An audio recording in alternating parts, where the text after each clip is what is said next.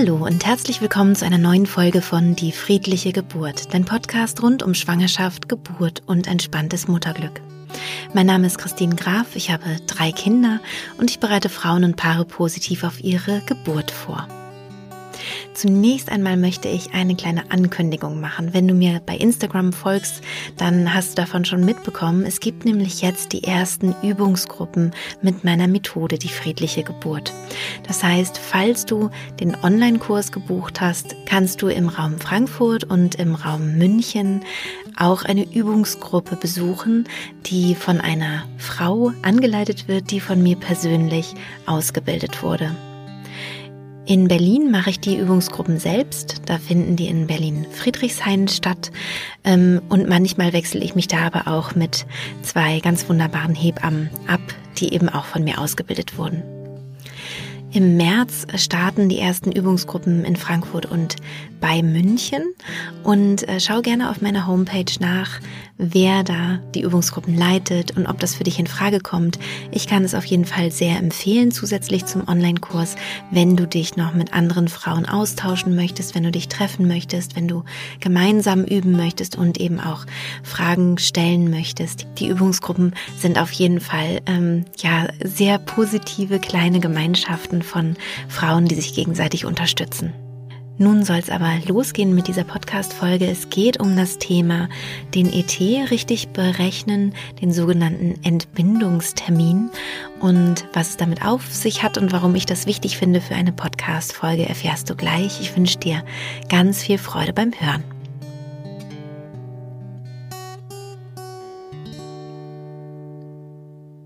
Gleich zu Beginn würde ich dir gerne erklären wollen, warum die richtige, korrekte Berechnung des Geburtszeitraumes deines Babys so wichtig ist.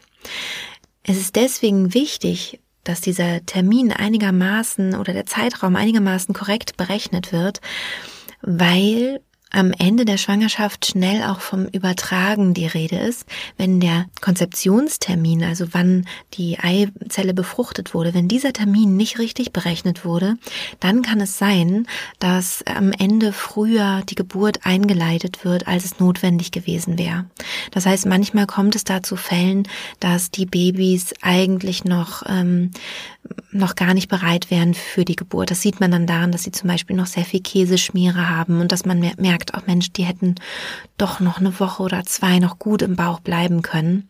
Und deswegen ist es so wichtig, wirklich gleich zu Beginn der Schwangerschaft einen Fokus darauf zu legen, wie der ähm, ET, der sogenannte ET, Entbindungstermin, aber ich würde da lieber von Geburtszeitraum sprechen wollen, dass der richtig berechnet wird. Weil eben am Ende dann so viel dranhängt. Inspiriert wurde ich zu diesem Thema ähm, durch einen Gynäkologen, der in Dresden arbeitet, Dr. Sven Hildebrand, der da sehr viel publiziert hat und darüber geschrieben hat und auch äh, Vorträge zu dem Thema hält und sich dafür sehr einsetzt, dass wir mit diesem ähm, Zeitraum, mit dem errechneten Geburtszeitraum ja ein bisschen flexibler umgehen uns klar machen, dass einfach wir hier mit einem natürlichen Vorgang zu tun haben. Also der Geburtsvorgang ist ein natürlicher Prozess und die Entwicklung eines jeden menschlichen Lebewesens braucht seine ganz individuelle eigene Zeit.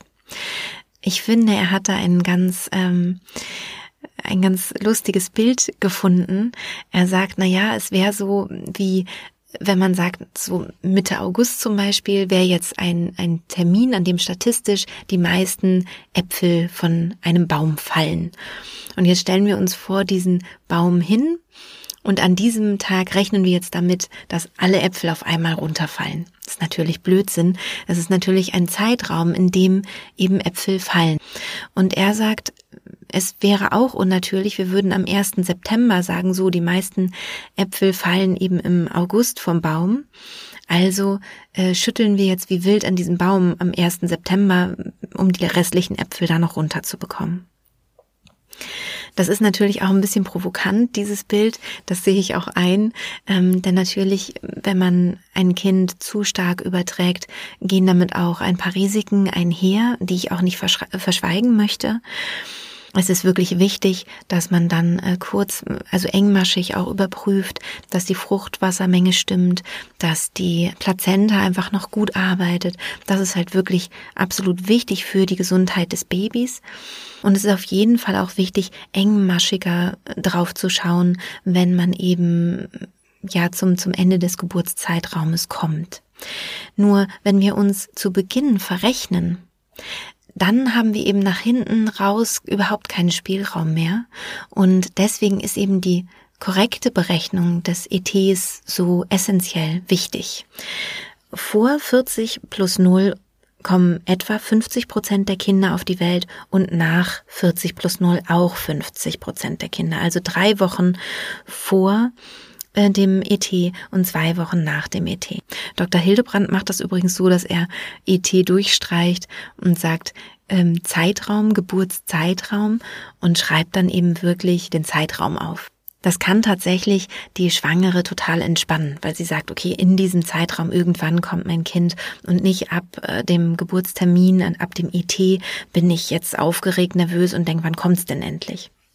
Wie gesagt, damit es hinterher dann, wenn es um das Thema Geburtseinleitung geht, nicht zu Stress kommt oder damit ähm, man nicht zu früh einleitet, ist es wichtig, dass wir den ET, also dieses 40 plus 0, diese Schwangerschaftswoche gut berechnen. Und das können wir am besten zu Beginn der Schwangerschaft tun.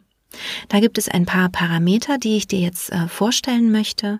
Erstmal die Dinge, die du vielleicht selber ganz gut äh, machen kannst, also wie du es selber ganz gut berechnen könntest, wäre, wenn du zum Beispiel ganz klar weißt, okay, hier hatte ich Sex und es muss hier passiert sein. Das ist natürlich dann eigentlich die einfachste äh, Möglichkeit. Also wenn man wirklich nur an, an, an, einer, an einem möglichen Termin ähm, das Kind gezeugt haben kann, dann wird es ziemlich einfach, also den, den Tag der Konzeption sozusagen, wenn man den weiß, kann man das dann eben dem Gynäkologen oder der Gynäkologin sagen und ähm, dann ist eben auch der IT sehr genau berechnet. Und es gibt mittlerweile auch viele, viele Frauen, die ihren Zyklus einfach sehr, sehr gut kennen, die vielleicht auch längere Zeit schon einen Kinderwunsch haben und deswegen eben auch immer ganz genau gucken, wann ist mein Eisprung. Und vielleicht gibt es einen sehr regelmäßigen Zyklus. Dann gibt es im, im Internet tatsächlich ganz tolle Berechner. Also wenn du deinen Zyklus sehr gut kennst, kannst du dann im Netz berechnen, wann muss die Konzeption stattgefunden haben. Aber wahrscheinlich weißt du das dann auch selber ganz gut, weil du genau weißt, wann dein Eisprung war. Viele Frauen spüren auch den Eisprung so als leichtes Ziehen oder auch stärkeres Ziehen und wissen dann eben auch ziemlich genau, wann die Konzeption stattgefunden haben muss. Am Tag des Eisprungs sind wir am fruchtbarsten und drei Tage vorher. Wir sind während eines Zykluses ungefähr sechs Tage insgesamt fruchtbar, mal mehr, mal weniger. Ein Zyklus dauert im Durchschnitt 28 Tage und der Eisprung, der findet meistens zwischen dem 12. und 16. Tag des Zykluses statt. Da gibt es aber auf jeden Fall ähm, Möglichkeiten, sich da wirklich äh, tiefer, noch viel, viel tiefer natürlich mit auseinanderzusetzen, zu beschäftigen. Das kann ich jetzt hier im Podcast nicht leisten, aber es ist auf jeden Fall eine Möglichkeit, den ET zu berechnen. Allerdings unterliegt es natürlich einigen Schwankungen, ist deswegen auch recht ungenau. Das heißt, es kann sein, du hast mal einen kürzeren Zyklus oder einen längeren Zyklus, dann verschiebt sich das wieder. Wenn du den Eisprung eben ganz genau spürst, dann bist du wieder ein bisschen genauer, aber wenn du den nicht spürst, dann kann es eben auch, du weißt nur, wie die, wie die Zyklen vorher waren. Du weißt nicht, wie der aktuelle Zyklus, als dein Kind gezeugt wurde, also welche Länge der hatte. Das kann man nachträglich eben nicht, nicht mehr feststellen. Deswegen, wenn da zum Beispiel ein Urlaub war, kann es sein, dass der Zyklus durcheinander gekommen ist oder, oder, oder. Also da gibt es eben mehrere Unsicherheitsfaktoren.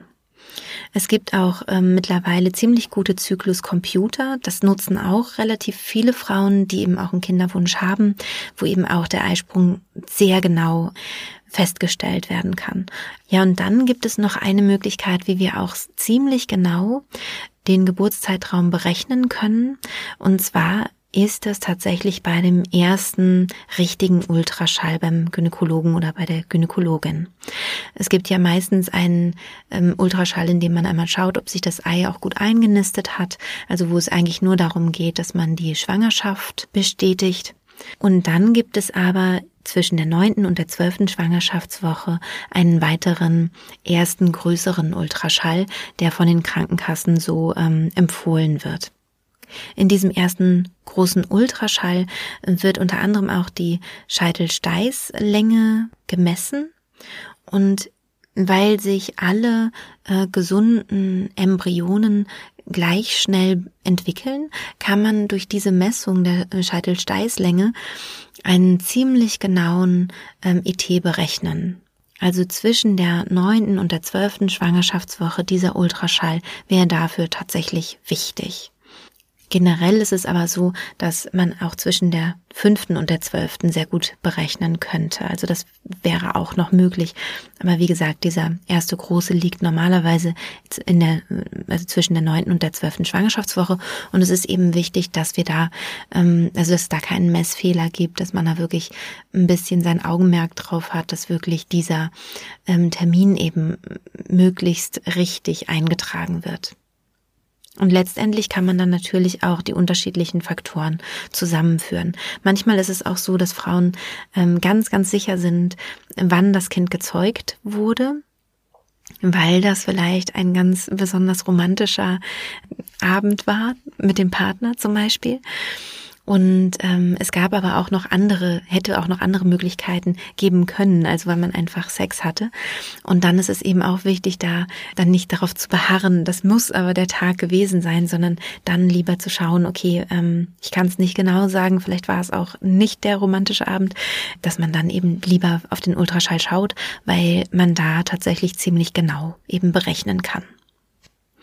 Wenn ähm, dieser Ultraschall nicht stattgefunden hat, zu spät war, weil man vielleicht auch zu spät gemerkt hat, dass man schwanger ist, dann ist es wirklich wichtig, dass wir uns die Mühe machen, wirklich in uns zu gehen und ganz genau zu überlegen, wann hat die Konzeption wohl stattgefunden.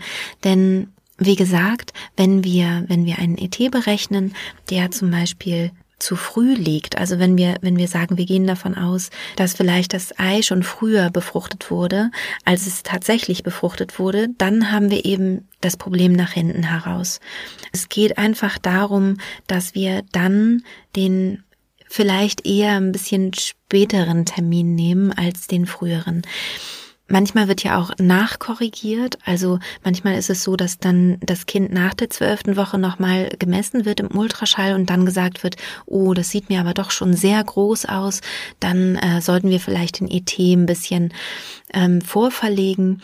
Und das würde ich immer als Frau ähm, äh, ganz, ganz ähm, klar hinterfragen, weil wenn wir den eben vorverlegen, dann haben wir nach hinten raus das Problem, das früher eingeleitet wird und vielleicht früher, als es gut wäre für unser Kind.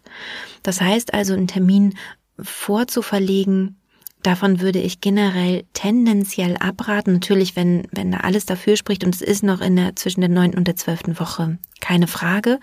Aber später dann ist es tatsächlich schwierig, weil die Kinder sich nur bis zur zwölften Woche wirklich alle gleich schnell entwickeln und danach gibt es Entwicklungsschübe und ähm, ja, es, ist, wird, es gibt auch Ungenauigkeiten teilweise in der, in der Messung und ähm, da dann nachzukorrigieren, das würde ich auf jeden Fall nicht empfehlen. Aber hier auch an dieser Stelle ist mir wieder ganz wichtig zu sagen, ich bin keine Medizinerin, ich bin keine Gynäkologin. Ähm, bitte besprich das auf jeden Fall mit deinem Gynäkologen oder deiner Gynäkologin ganz genau, wenn sie den Termin ähm, verschieben wollen. Was sind genau die, die, die Gründe? Frag dann auch gerne mal nach. Ich habe gehört, ab der zwölften Woche sind die Entwicklungsgeschwindigkeiten äh, sozusagen unterschiedlich bei den Kindern. Ähm, ich habe jetzt Sorge, dass wir das äh, verschieben mit dem ET und so ein Gespräch ist auf jeden Fall dann auch sinnvoll. Ich hoffe, diese Podcast-Folge hat wieder viele neue Erkenntnisse für dich gebracht. Wenn du gerade am Anfang der Schwangerschaft bist, dann möchte ich dir natürlich ganz herzlich gratulieren. Achte darauf, dass der ET gut berechnet wird und ja, wenn du zu diesem Thema gerne etwas schreiben möchtest und einen Kontakt treten möchtest mit mir, kannst du das sehr, sehr gerne über Instagram machen. Da bin ich unter die.friedliche.geburt zu finden. Du kannst mir aber auch immer gerne eine E-Mail schreiben, wenn du Fragen hast oder auch bei YouTube etwas in die Kommentare schreiben. Darüber freue ich mich auch sehr. Und wenn du gerade schwanger bist und Lust hast, dann stöbere doch gerne noch weiter in meinem Podcast umher. Äh, genieße vielleicht einmal eine Meditation von mir, einfach zum Entspannen und bei dir ankommen. Und ich wünsche dir von Herzen alles Liebe. Deine Christine.